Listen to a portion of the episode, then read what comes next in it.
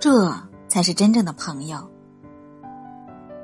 西班牙著名画家毕加索是一位真正的天才画家，他和他的画在世界艺术史上占据了不朽的地位。据统计，他一生共画了三万七千多幅画。毕加索说：“我的每一幅画中都装有我的血，这就是我画的含义。”全世界拍卖价前十名的画作里面，毕加索的作品就占了四幅。毕加索在世时，他的画。就卖出了很高的价格。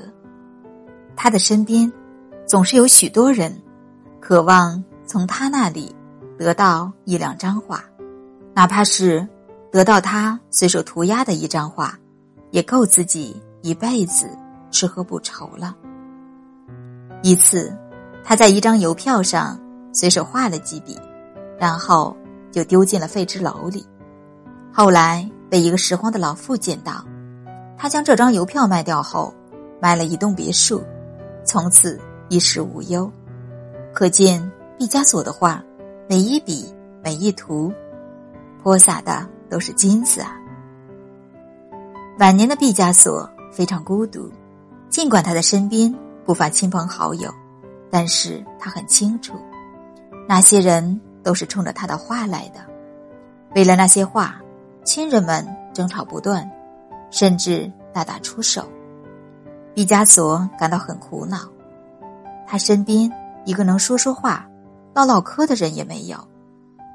尽管他很有钱，但是买不来亲情和友情。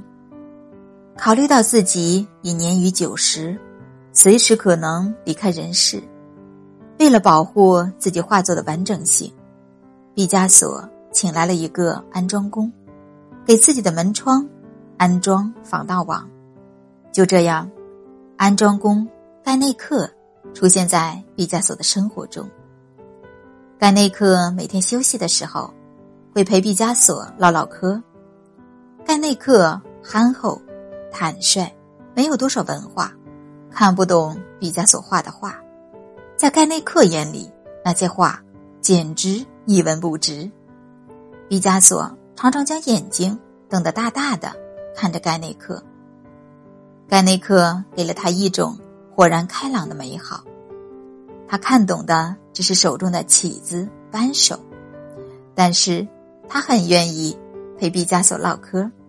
他觉得老人很慈祥，就像是自己的祖父。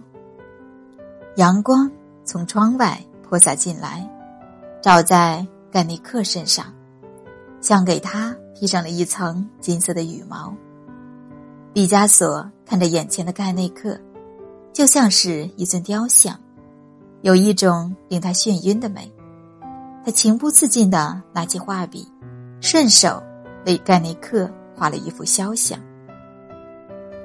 他把画递给盖内克说：“朋友，我为你画了一幅画，把它收藏好。”或许将来你会用得着。盖内克接过画看了看，他没看懂，又把它递给了毕加索，说道：“这画我不想要，要不就将你家厨房里那把大扳手送给我吧。我觉得那扳手对我来说更重要。”毕加索不可思议的说道：“朋友。”这幅画不知能换回多少把你需要的那种扳手。盖内克将信将疑的收起那幅画，可心里还是想着毕加索家厨房里的那把扳手。盖内克的到来，一扫毕加索往日积郁在内心的苦闷，他终于找到了倾诉的物件。在盖内克面前，毕加索彻底放下了包袱。丢掉了那层包裹着自己的面纱，他像个孩子一样，与盖内克天南海北的交谈，高兴之时还手舞足蹈起来。为了能和盖内克唠嗑，毕加索将工期一再推迟。只要能与盖内克在一起说说笑笑，就是他最大的快乐。期间，毕加索又陆陆续续送给盖内克许多画，包括他自己视为珍宝的画。他对盖内克说：“虽然你不懂画，但是你是最应该得到这些画的人。拿去吧，我的朋友。希望有一天，他们能改变你的生活。”安防盗网这样一个小小的工程，盖内克前前后后竟干了近两年。盖内克更多的时间是陪毕加索唠嗑。不曾想到，唠嗑使九十高龄的毕加索变得精神矍铄。那些日子，毕加索又创造出许多作品，成为毕加索创作的又一个高峰期。分别的日子终于到了，盖内克离开了毕加索，又四处寻活去了。一九七三年四月八日，九十三岁的毕加索无疾而终。此后，他的画作价格更是扶摇直上，成为当今世界上最昂贵的画作之一。还在四处打工，日子过得非常艰难的盖内克，得知毕加索逝世的消息，悲痛万分。他想起毕加索曾经赠送给他的那些画，于是匆匆的赶回了家。他爬上小阁楼，翻出一个旧皮箱，打开小皮箱，把里面的画拿出来。一张一张的清点下去，发现这些画共有二百七十一张。盖内克惊呆了，他知道，他只要拿出这里面的任意一张，就可以彻底改变他目前的生活。看着这一张张画，毕加索的音容笑貌，仿佛又在眼前浮现。你才是我真正的朋友。毕加索的这句话。